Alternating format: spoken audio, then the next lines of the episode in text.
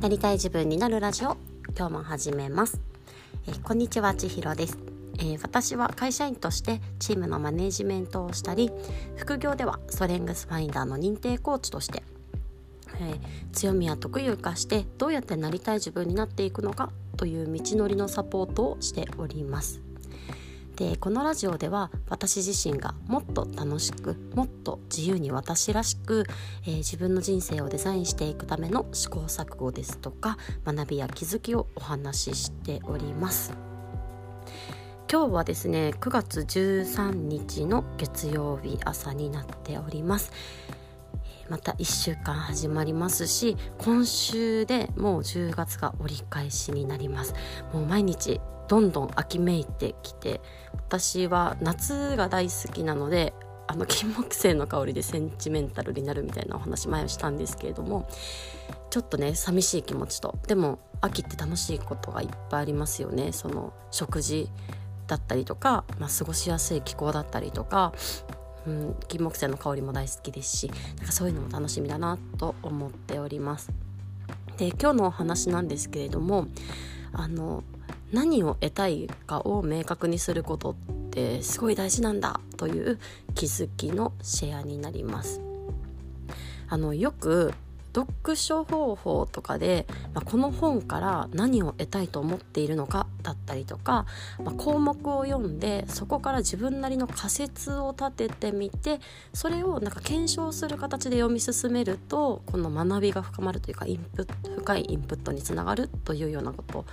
聞いたことがある方もいらっしゃるかと思います。私は確かあの東大読書という書籍で、まあ、そんなようなことが紹介されてたなっていう風な記憶がありまして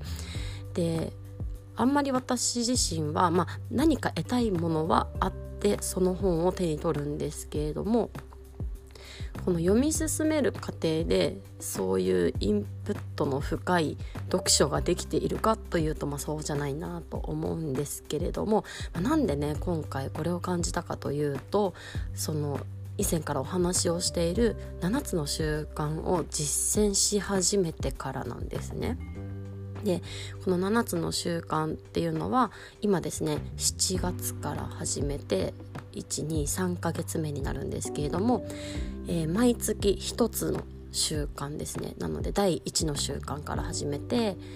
えー、7月は第1の習慣8月は第2の習慣で9月は今第3の習慣に取り組んでいるんですけれども、まあ、日々その何を意識して過ごして、えー、何を得たいのかとかねその実践した結果としてこう体験を蓄積していくという目的のもと生活をしているんですけれども、まあ、そうしますとですねその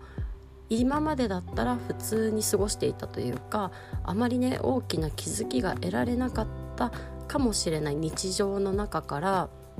なんか本当にね深い学びがどんどん出てくるなっていうのがあの実践して体感していることになります。でこれは先ほどの読書の例と一緒だと思うんですけれども、まあえー、7月の例えばね7月の中では主体的であるということと向き合うという意味で一つ目的がセットされていて、まあ、その中で、えー、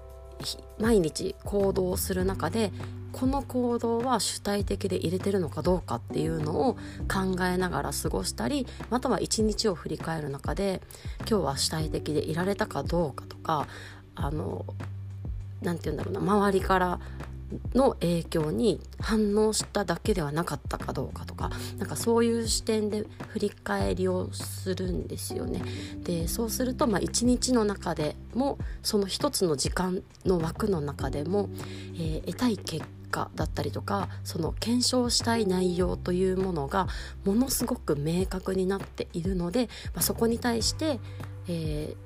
実行した結果というその学びだったり気づきというものが深くたくさん得られるというところにつながっていると思いますし、まあ、それを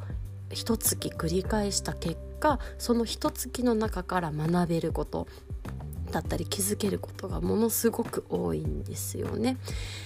ちょうど私は今第3の習慣で、ま、最優先事項を優先するというところについて取り組みをしているんですけれどもまさにですねあの本当にメイクしているこの時間は自分にとって優先事項緊急度高いものなのかどうかみたいなことだったりとか、まあ、仕事の枠の中でもね何をしている時がその重要度が高いものなのか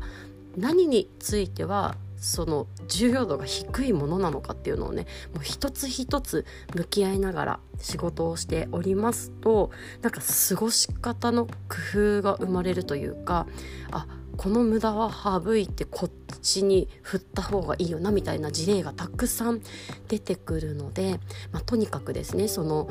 今日一日の中で何を得たいのかだったりとかどんな目的を持って過ごすのかみたいなことが、まあ、一つ軸というかアンテナというか、えー、立てておくだけでも、まあ、一日の中で得られる学びというのはものすごく多くなるんじゃないかなというお話でした。